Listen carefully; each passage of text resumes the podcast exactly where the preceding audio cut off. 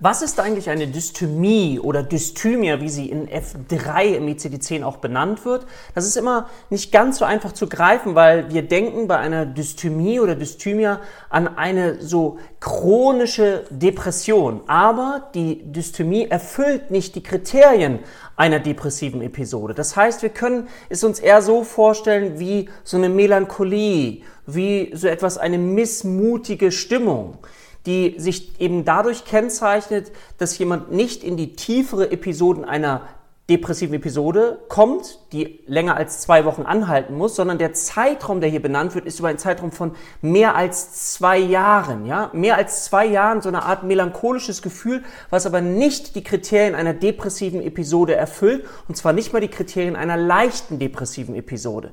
Das ist ein Kennzeichen der Dysthymie oder Dysthymia, wie in ICD-10 benannt.